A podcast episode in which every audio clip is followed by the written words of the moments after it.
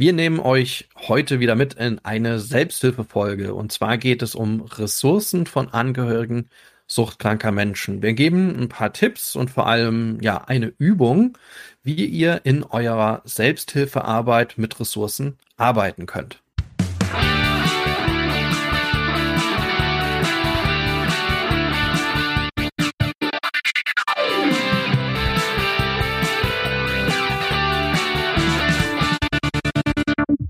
Herzlich willkommen bei Freiheit ohne Druck. Mein Name ist der Kratz und bei mir ist der Marc Hasselbach. Hallo, Hallo Marc. Hallo, hallo. Hi.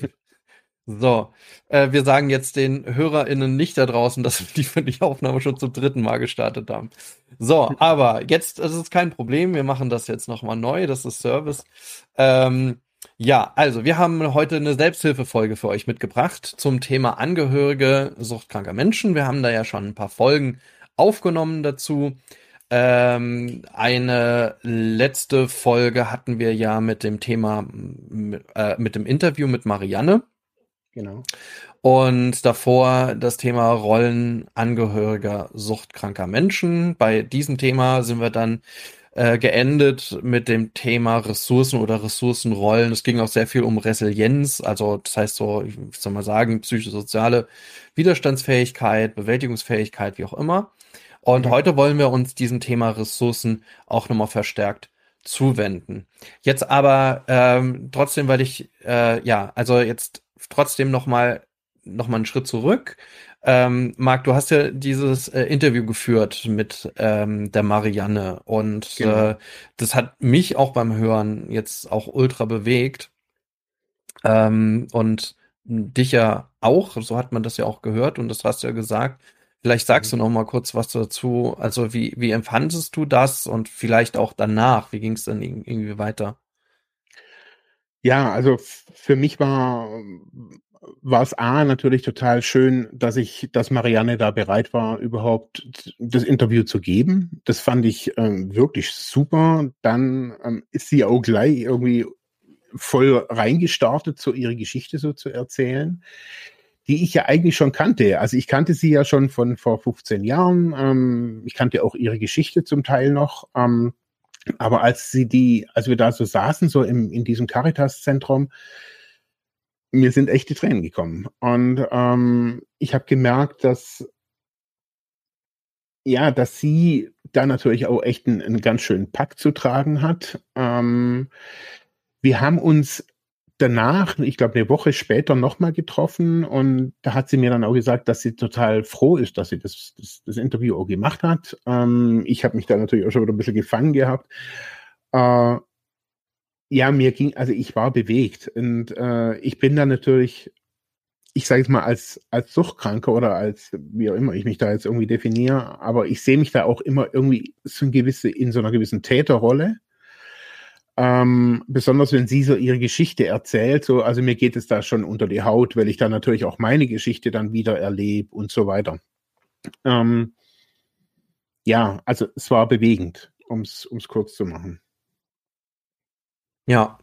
Und ähm, du hast auch erzählt, glaube ich, dass äh, sie ähm, ja auch, auch, die hat ja auch unsere Folgen gehört. Also dazu ist er auch irgendwie eingestiegen. Genau. Ähm, ja, also das hat sie mir danach dann auch nochmal so gesagt, so dass sie äh, die, die Impulse jetzt gerade aus dieser Rollenfolge ähm, mit in die Gruppe genommen hat und ähm, ich hatte das dann auch in, in so einer Fortbildung, also da waren mehrere aus, aus, ihrem, aus ihrer Gruppe, glaube ich, da irgendwie auch dabei. Ich konnte das nicht ganz zuordnen, aber die kannten dann auch alle Freiheit ohne Druck. Und also sie hatte auch so ein bisschen Werbung gemacht, weil sie gesagt hat, hey, das ist jetzt nicht einfach nur so ein, so ein Podcast irgendwie zum über Suchthilfe, sondern das sind Themen, die man da einfach auch in die Gruppe mit reinbringen kann. Also so, sie hat es halt so als bereichernd äh, so rübergebracht. Und das war für mich natürlich schon, ähm, ja, so vom, vom Digitalen, was wir da immer so reden und was wir so in unseren Köpfen haben, rüber ins, wieder ins Reale gebracht. Und, und das war schon, ja, cool. Also ganz Absolut. ehrlich, ich fand's, Absolut. ich fand's super cool. Ja. Ganz ehrlich. Ja, das muss man sagen. Also das ist, das ist so eine große Wertschätzung, ähm, ja. dass auch ähm, ja quasi unsere Inhalte tatsächlich mit, wo wir uns dann so auf auf auf dieses Selbsthilfe-Thema oder diese Rubrik hier auch entwickelt haben, ähm, mhm. dass das jetzt tatsächlich an bestimmten Stellen irgendwie ankommt und damit gearbeitet wird. Das ist eigentlich so das größte Lob, ja ja. ähm, dass, dass wir irgendwie kriegen können. Also da dazu ein ganz großes Dankeschön und vor allem, wenn es dann auch noch so ein Feedback gibt. Ne? Also das ist, ist wirklich toll. Also das kann man nur mhm. noch mal sagen, falls ihr da wirklich Feedback habt und äh, uns da auch Feedback geben wollt, da freuen wir uns einfach mega drum. Also das ist bewegt, also es bewegt mich immer. Also mhm. selbst nur die, die kleinste Rückmeldung. Wir haben übrigens auch zu unserer Spiritualität-Folge ein mega Feedback bekommen jetzt heute. Also heute mhm. ist der, äh, nehmen wir auf am 11.11.2021 und das wird auch noch ein riesen, ein riesen Feedback, also auf, auf unserer Homepage. Und da werden wir natürlich auch auf jeden Fall mitarbeiten. Und dann, mhm. dann, die setzen wir dann auch fort. Aber heute haben wir erstmal natürlich das Ressourcenthema. Ähm, vielleicht ganz kurz, wie, wie ich jetzt auch noch mal dazu gekommen bin. Ähm, mhm. Also für mich macht das immer sehr viel Freude, also als Anleitung, aber natürlich auch als Gruppenteilnehmer, wenn man mit Ressourcen arbeitet, weil man merkt sofort irgendwie das Gruppengefühl wird gesteigert. Also man beschäftigt sich vor allem mit positiven Emotionen und auch eigenen positiven Emotionen. Aber was bedeutet das denn? Also ganz einfach gesagt, ähm, bei meiner ein, ein Beispiel, ähm, wir haben ja die Eltern-Selbsthilfegruppe nochmal neu gestartet äh, hier jetzt im, bei uns äh, und ich leite die zurzeit auch dann auch an. Mhm. Und äh, wir hatten dann das erste Treffen und bei dem ersten Treffen hatte ich mir so einen kleinen Plan gemacht und habe gedacht, na ja, je nachdem, ne, dann wird dort wahrscheinlich jeder irgendwie ein bisschen was Schweres erzählen und dazu eine Ressourcenarbeit dann am Ende äh, lohnt sich einem einfach auch, ähm, um um einfach auch gut in den Abend dann nachher auch raus zu starten und das, was vorher so schwer gesagt wurde, dann auch ein bisschen ja auch zu verarbeiten oder was, was Positives auch dagegen zu setzen. Mhm. Ich habe dann mit äh, Karten gearbeitet, mit Bildkarten. Die kann man unter verschiedenen, in verschiedenen Aspekten einsetzen. Entweder, dass man natürlich, also so war es an diesem Tag, äh, das äh, sucht euch eine Karte am Anfang oder also als dann die Gruppenarbeit war, nur so eine Karte, die zu eurer Situation gerade am besten passt. So, und das waren dann natürlich klar, jemand kommt zur Eltern-Selbsthilfegruppe und das sind natürlich die, die schweren Situationen. Also es ist natürlich schon eine problematische oder eine krisenhafte Situation. Am mhm. Ende ähm, habe ich das wieder gemacht, allerdings dann mit der Aufgabe, sucht euch eine Karte, was als nächstes Positives passieren soll oder wo ihr euch was Gutes tut oder was kann denn jetzt Positives am nächsten Wochenende passieren. Mhm. Und ähm, das ist, war wirklich fantastisch. Also man merkt dann eigentlich wirklich, also normal, also man beschäftigt sich emotional mit seiner, also mit, mit seinen positiven Emotionen, also was soll denn Schönes passieren und kriegt es auch noch so ein bisschen externalisiert vor sich gezeigt und kann sich dann damit, ähm, kann damit so besser bonden, also sich besser verbinden. Ja. Und man sieht, wie gestärkt die Menschen dann rausgehen. Und ich habe das jetzt schon ein paar Mal erlebt, dass sich, dass teilweise dann auch Fotos gemacht werden davon. Das kann man auch machen, wenn man so eine andere Arbeit macht, so eine Tischbühnenarbeit oder was auch immer, ein Foto davon machen und mitnehmen. Und dann hat man auch irgendwie was. Also, das war, ähm, ja, das war so meine letzte Erfahrung, was ich dazu gemacht habe. Mhm. Ähm, ja, ich kann ja mal vielleicht ein bisschen erzählen, so wie ich, also wie ich so in, in diese Ressourcenarbeit kam oder wieso überhaupt. Ja, ja, ja. Also für bei mir war es einfach so, dass gerade auch ähm, meine ganze therapeutische Erfahrung oder mein, mein in meiner Biografie, ähm, da ging es eigentlich am Anfang nur ums Problem. Also ich sage jetzt mal Problem Sucht. Ähm, haben wir über die Sucht geredet. Und irgendwie habe ich so für mich selber schon Fortschritte gemerkt, ähm, für mich selber, aber trotzdem gab es halt auch immer wieder Rückfälle und zwar ganz extreme. Ähm, und irgendwann war ich einfach bei einer anderen Therapeutin ähm, hier in Ravensburg damals und ähm, war in der PIA, Psychiatrische Institutsambulanz. Das mhm. haben die hier damals gerade gegründet. Also das war, mhm. da war ich einer der, der ersten Mohikaner, die da waren. Und ähm, die hat ressourcenorientiert gearbeitet, die, die Therapeutin. Und ich war halt gewohnt, ich komme da irgendwie an und erzähle erstmal so, was mein allwöchentliches Problem ist, so.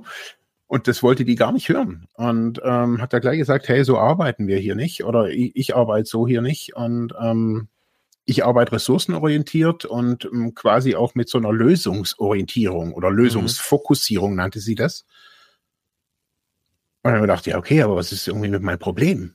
Ähm, dachte, okay, ähm, aber so im Laufe der Zeit habe ich dann schon gemerkt, okay, was sie meint, also somit auch mit Ressourcenorientierung, eben auch mit diesen Bildern, Karten und so weiter. Und äh, wir sind erstmal auf die, auf die Suche gegangen nach, nach meinen Ressourcen. Also sie hat es auch damals gesagt, so, also ich soll zum Beispiel so eine Liste aufschreiben mit den äh, mit zehn positiven und zehn, zehn negativen Eigenschaften. So mhm. fing alles an mit dieser Liste.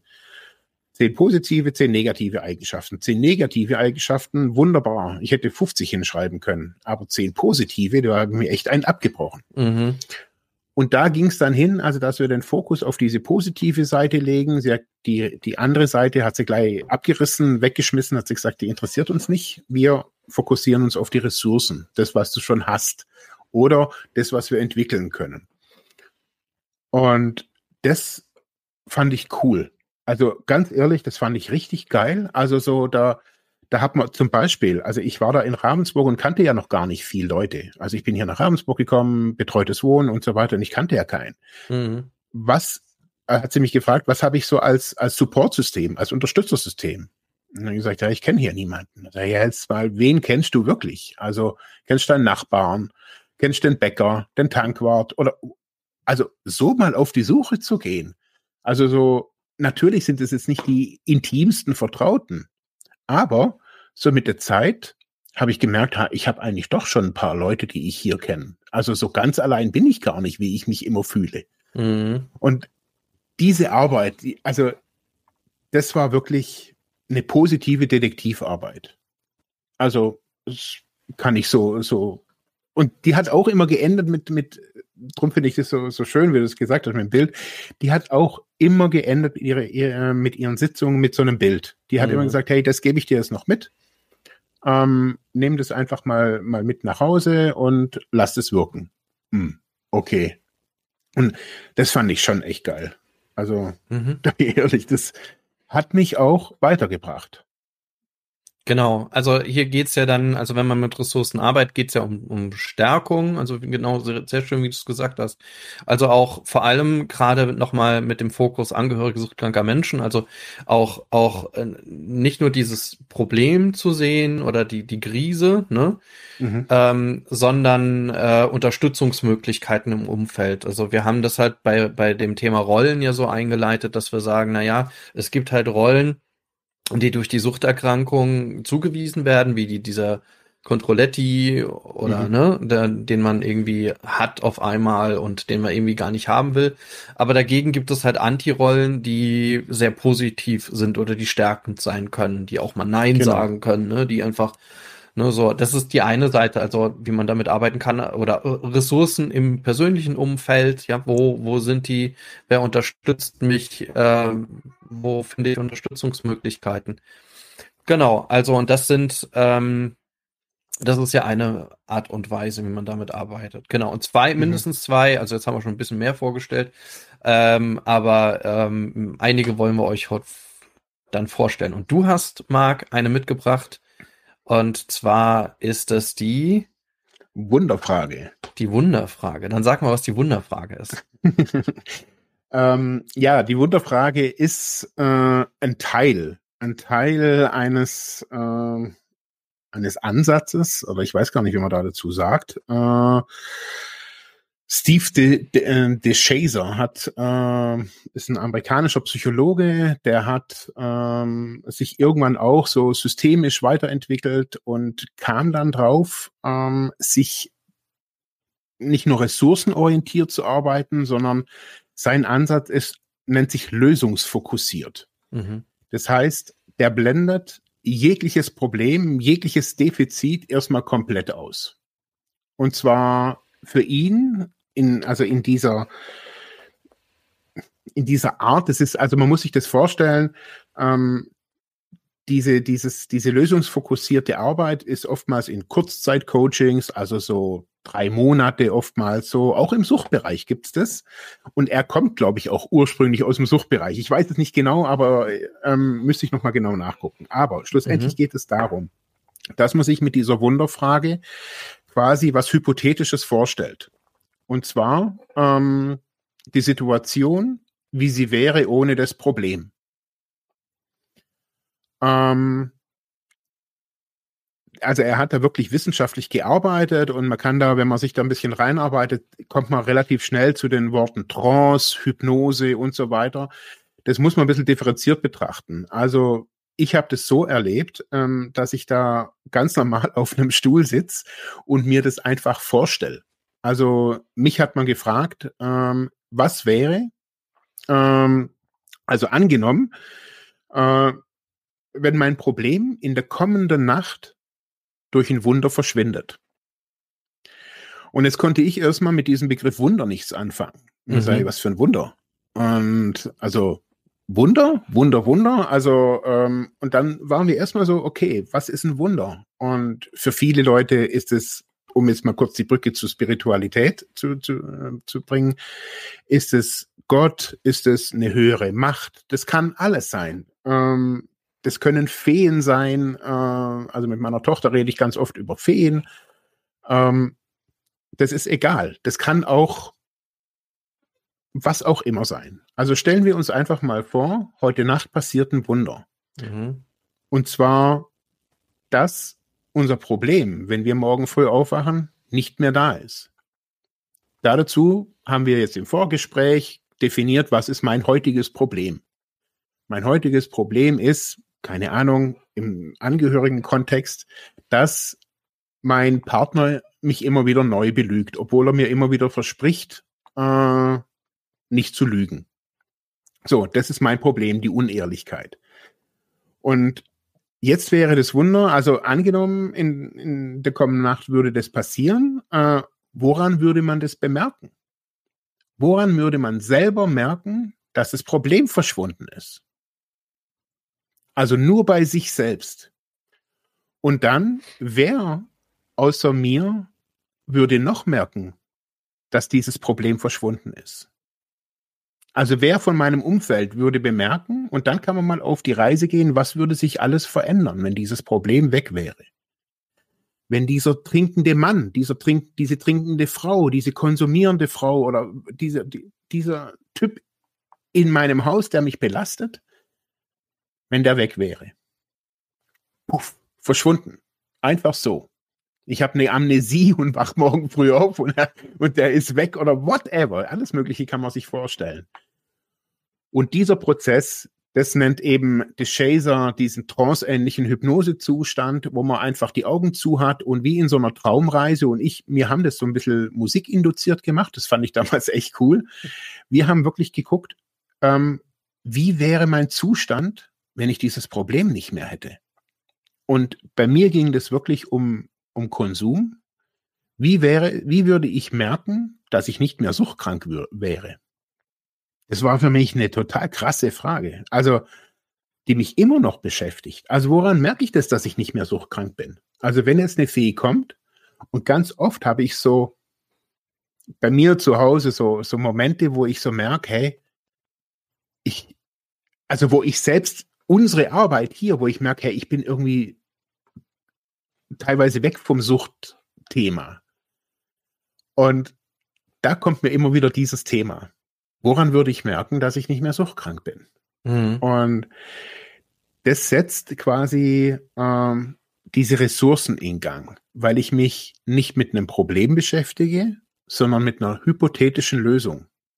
Das heißt, so wie bei systemischen Aufstellungen, bei Gestaltarbeit, bei diesen ganzen an, ich sag mal, weiterentwickelten psychotherapeutischen oder ähm, gestalttherapeutischen äh, Methoden, äh, lerne ich quasi in der Zukunft. Also ich lerne mir quasi meine Zukunft erstmal zu visionieren, zu sehen, okay, wie ist ein Leben ohne, ohne dieses Problem? Und dann kann man reingehen, wie fühlt sich dieses wie fühlt sich's an? Wie riecht es, so wie du das vorher gesagt hast? Wie riecht es auf einmal in deiner Wohnung, wenn dein trinkender Mann nicht mehr da ist? Und dann, wenn man das jetzt im angehörigen Kontext macht, dann strahlen, könnten die Leute strahlen, sagen, hey, boah, hey, es ist endlich sauber, es riecht nicht mehr nach Bier oder nach was auch immer. Und die, die Löffel liegen nicht mehr rum und die Asko ist nicht mehr in der Ecke. Und noch mehr, also zu Drogenkonsum gehört ja noch mehr wie nur die Droge und so weiter. Und wenn das alles weg wäre, mein Mann riecht dann nicht mehr aus dem Mund, weil er dann keine verfaulten Zähne mehr hat und, und so weiter. Also, und dieser Prozess ist ähm, für viele am Anfang total gut und dann sagen aber viele, ach, das ist aber ja auch bloß vorgestellt. Mhm. Also das ist so, da kommt dann wieder so die, die Ratio wieder so in, ins Spiel, ähm, die sagt, ja, aber das ist ja gar nicht richtig. Phänomenal ist aber, wenn man auch Studien da dazu anguckt, dass die Arbeit an solchen hypothetischen, an so einer hypothetischen Zukunft enorm viel, hat man ja schon mal irgendwie in der letzten Episode auch gesagt, so enorm viel Kraft hat, auch ähm, enorm viel Gesundungskraft, einfach auch für, für die Beteiligten. Und also gerade diese Wunderfrage, also ich habe ja eine Zeit lang auch ähm, als Coach gearbeitet, dann später. Diese Wunderfrage haben alle bei mir gesagt, hey, fanden sie wirklich cool. Also so, das ist einfach ein, ein Ding, wo man selber machen kann. Also da brauchst du jetzt nicht unbedingt ähm, therapeutische Hilfe.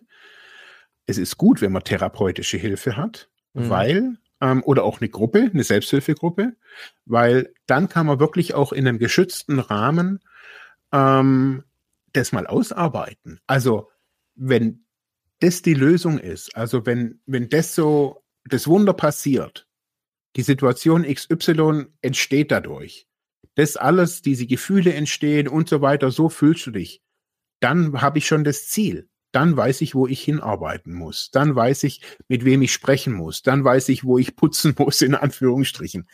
Also dann habe ich meinen Plan schon vorliegen und muss mir nicht mehr irgendwie in müheloser Kleinarbeit in, nach hinten gucken quasi, äh, mir zusammenfriemeln, sondern ich habe eine Vision von meinem Leben, von meinem eigenen Leben, wie es ist ohne das Problem.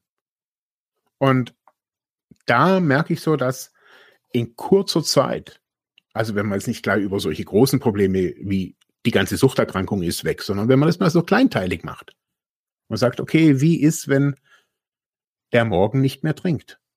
Das Wunder, mhm. wenn er morgen nicht mehr konsumiert. Nur ein Tag. Und das ist ja für viele schon mal eine Erholung, wenn jemand einen Tag mal nicht konsumiert. Was würde passieren? Und dieses kleine Leuchten, die dann, das dann entstehen kann in einem. Ich glaube, das ist einfach so, ja, das Tolle, was diese Wunderfrage einfach auch bei einem, also egal, ob man es selber macht, also das kann man auch selbst machen, in einem Gruppensetting oder auch in einem therapeutischen Setting. Also mhm. es, äh, die Veränderungsprozesse sagen die auch, ähm, werden deutlich verkürzt durch, durch regelmäßiges Arbeiten mit der Wunderfrage. Ja. Vielleicht, vielleicht daran anschließend erstmal, erstmal, ähm, erstmal Dankeschön. Ähm, ich kenne es halt, also es ist halt diese Was wäre wenn Frage. Ne? Also man kann sich das ja, ich finde das interessant, weil es an, an die Spiritualität irgendwie an, an anknüpft oder du es damit verknüpft hast. Es stimmt auch, irgendwie hat es was Spirituelles auf der einen Seite.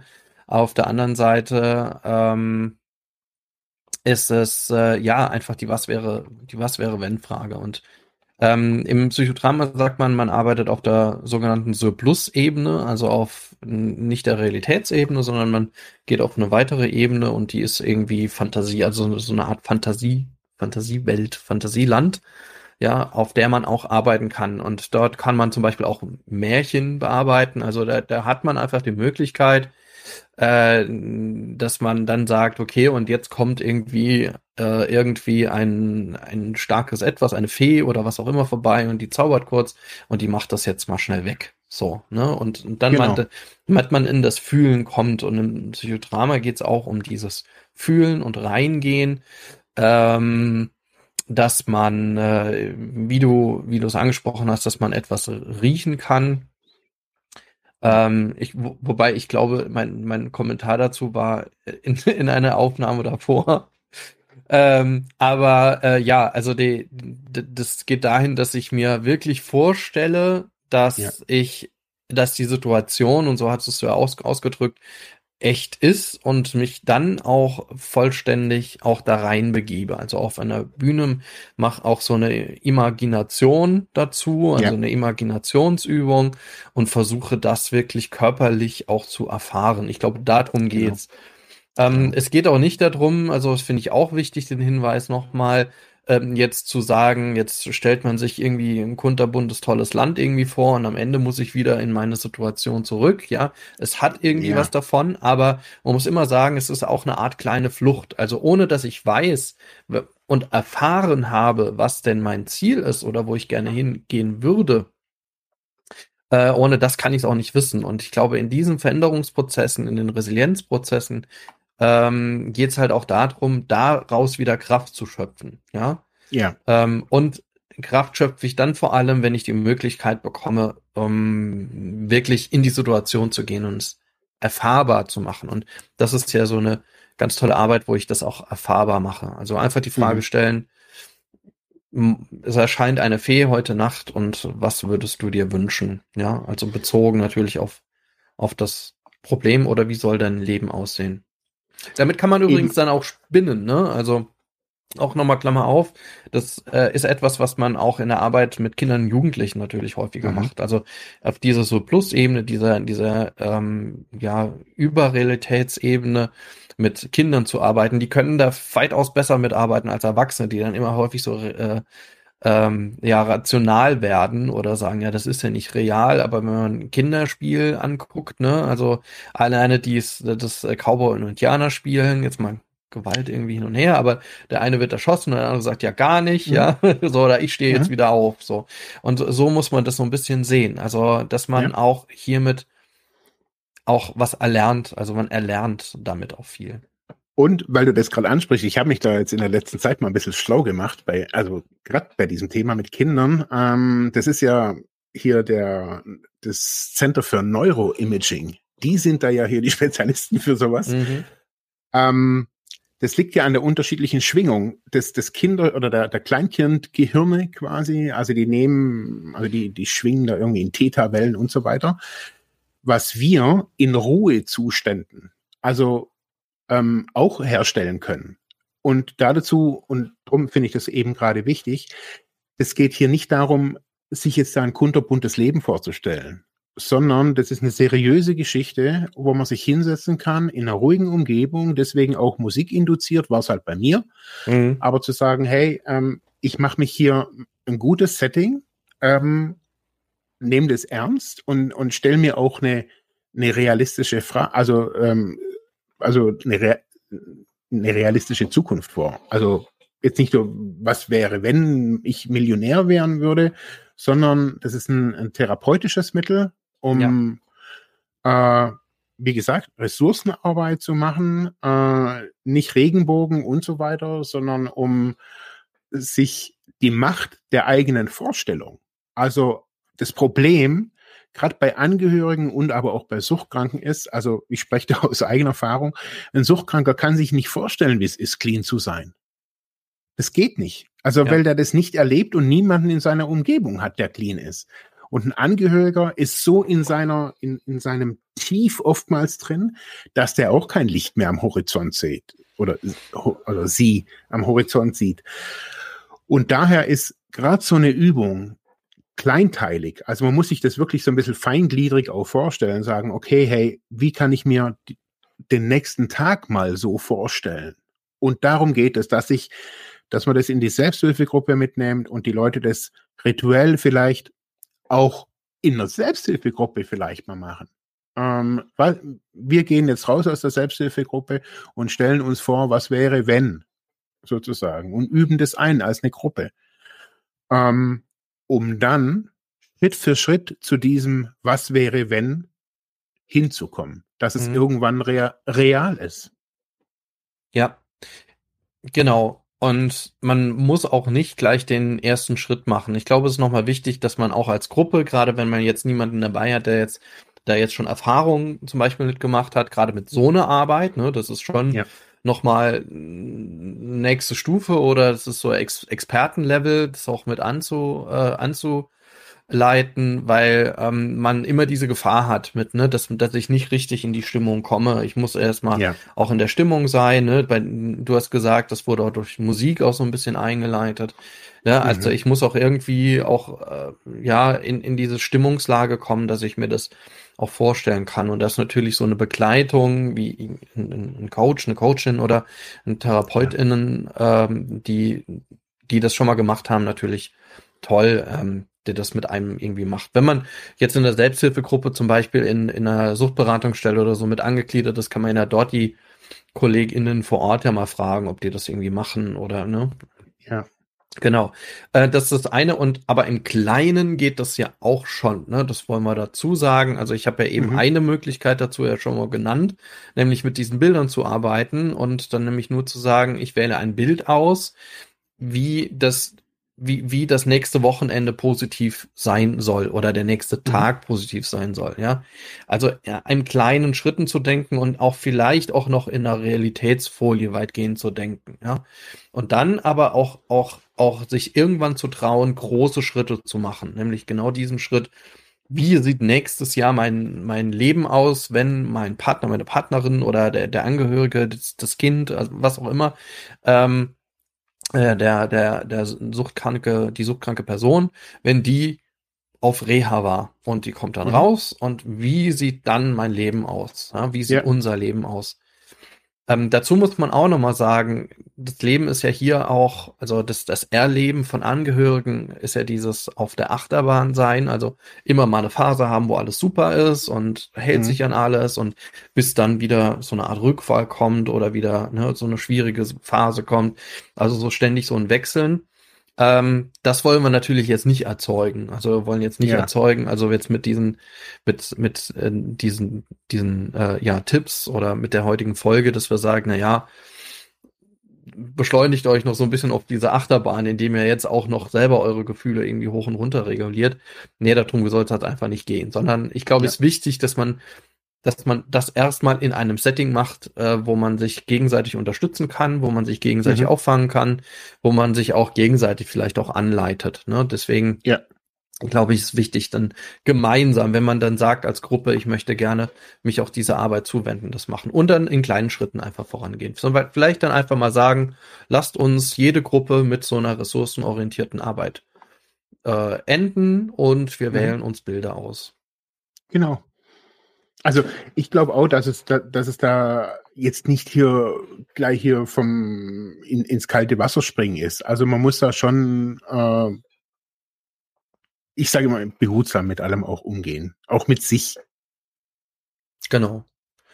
Gut, genau. Ähm, Gut. Ich würde sagen, die Folge ist schon relativ lang geworden. Lass uns doch einfach in einer der folgenden Folgen nochmal so eine andere Methode reinnehmen. Und wenn, wenn, wenn das für dich in Ordnung wäre, ja, super. super. Dann, dann bringe ich nämlich meine, meine Idee dann einfach beim nächsten Mal mit.